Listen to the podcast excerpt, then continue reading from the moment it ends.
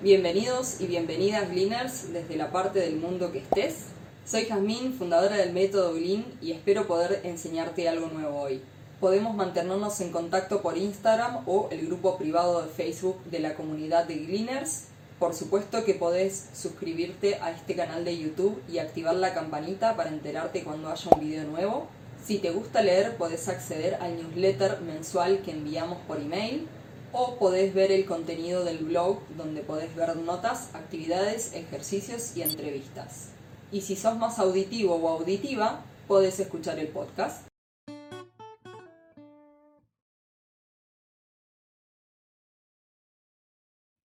¿Te pasa que a esta altura del año ya no querés abrir la bandeja de entrada del email por tantos emails de notificaciones y felicitaciones por el cierre de año?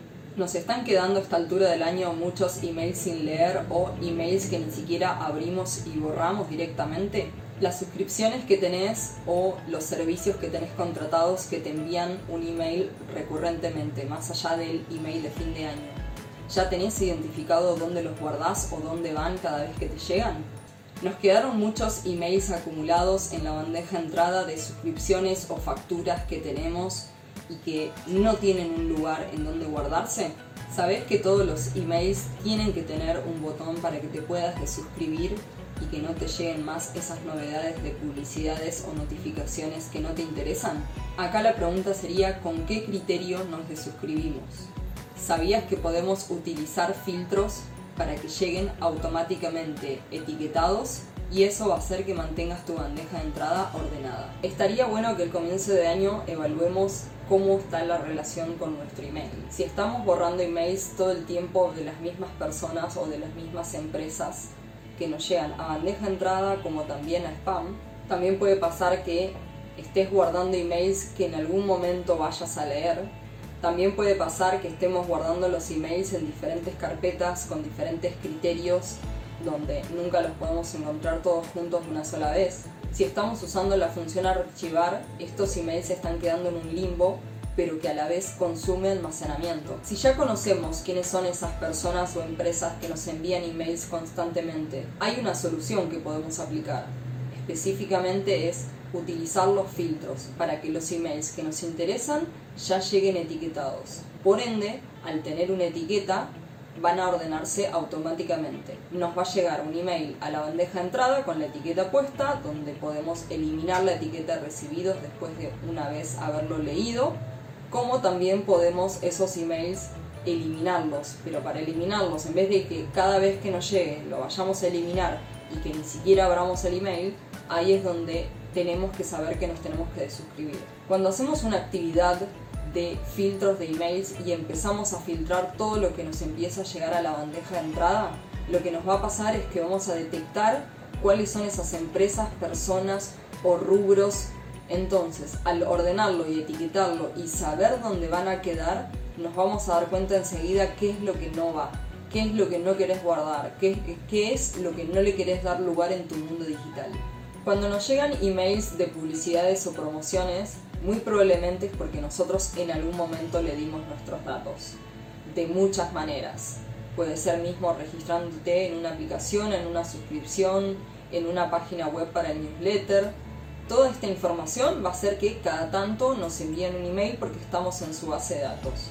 Reportarlos como spam no es la solución, porque si nosotros en su momento dimos el consentimiento, eh, no es un spam, es una promoción mediante los datos que nosotros dimos. Pero cuando tenemos emails que sí realmente nos interesan, cuando tenemos emails que no nos interesan más, idealmente es de suscribirse. En casi todos los pie de páginas de emails vamos a tener un botón específicamente, un link específicamente para poder desuscribirnos.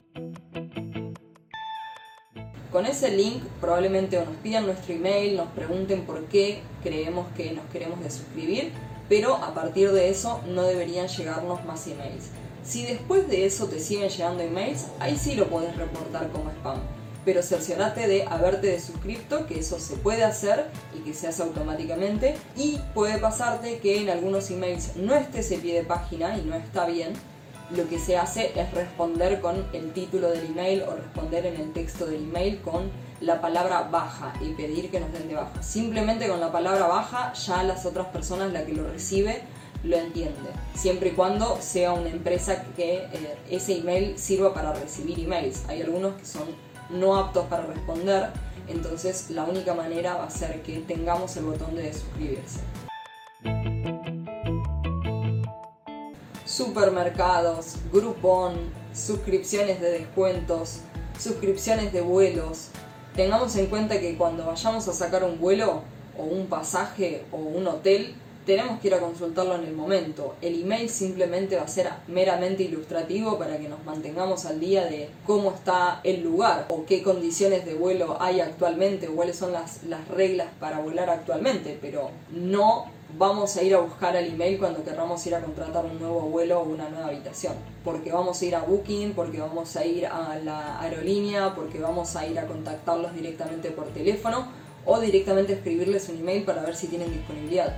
Pero mucha de esa información que se guarda, que guardamos, me incluyo en el tema, son para mantenernos al día, para saber y que por si alguna de las casualidades lo queremos consultar, lo tenemos. Muchas veces esos emails sirven de ejemplo o sirven de inspiración para hacer email marketing. Eso también está bueno tenerlo en cuenta, saber quiénes son nuestros referentes. Eso también está bueno guardarlo con una etiqueta en específico. Referentes o competencias, depende a qué estemos suscritos. Profundizando un poquito más en el orden de la información con respecto a suscripciones, servicios o entidades a quienes le damos nuestro dinero y que por eso nos mandan emails de notificaciones y novedades está bueno que esta relación con lo físico y lo digital esté. ¿Qué quiere decir eso? Si en mi caso tengo una carpeta acordeón donde guardo todas las facturas con un nombre de la entidad, Edenor, Edesur o Metrogas o la empresa que sea, y esos mismos nombres son los que tengo que utilizar o que podemos utilizar para nuestras carpetas de emails. Es decir, separar las eh, entidades públicas y ponerlas todas juntas, todas las entidades privadas, todo lo que son servicios, todo lo que son impuestos. Esas categorías que podemos hacer dentro de los papeles físicos también lo podemos trasladar a el ordenamiento digital donde tenemos esa carpeta de servicios y suscripciones. Esta igualación del vocabulario digital con lo físico es clave para poder mantenerlo en el tiempo y para que no hablemos en diferentes idiomas, siendo que el digital y el y el físico y el papel son lo mismo, simplemente en una nos enviaron por correo de, la casa y el otro nos enviaron por correo de el email, pero la misma entidad es que nos están comunicando. Por eso está bueno que mantengamos el criterio y que lo ordenemos de la misma manera, o con el mismo criterio por lo menos. En la semana enviamos un newsletter mensual donde hablamos justamente de esta problemática del orden de emails y cómo mantenerlo en el tiempo y específicamente cómo de suscribirnos, con qué, criterio de suscribirnos de estas notificaciones que nos llenan la bandeja de entrada todos los días. Con ese newsletter llegó un link a un video que está dentro del canal de YouTube donde aprendes cómo hacer filtros en los emails, específicamente vas a ver el video de pantalla de cómo hacerlo, también lo voy a dejar en la caja de descripción de este video para que si de esto tomaste conciencia de que tu bandeja de entrada no está bien, que te hace mal verla y que a partir de hoy sabes que hay una solución para que lo puedas mantener ordenado a través del tiempo, podés ir a ver ese video dentro del canal de YouTube que se estrenó hace poquito. Si te querés sumar al newsletter de novedades, podés entrar a metodoglean.com y te va a aparecer un pop-up dentro de la web, un, cartelito para que pongas tu email y para que te sumes al newsletter y para que cada vez que hagamos una comunicación mensual te enviamos. Dentro de la página web te va a aparecer una sugerencia para que te sumes al newsletter. De ahí cuando pongas tu email te va a llegar la confirmación y una vez por mes te va a llegar un email con novedades o con green hacks para que puedas aprender más y por supuesto tienen que llegar etiquetados automáticamente. Acá pongo un ejemplo. ¿Dónde se guardan los emails que te llegan del método Green? La mayoría de las veces, en base a la experiencia de cómo he visto que ordenan las personas eh, el email con esta actividad y me dan un lugar dentro de su mundo digital, generalmente hay una carpeta que se llama estudios o cursos o capacitación o aprendizajes, como lo quiera llamar, con un emoji de un librito. casi siempre está en prioridad 3 o 4, porque generalmente está primero la vida personal o la vida laboral y después podemos poner todo lo que son nuestros intereses y desarrollos o cursos y demás.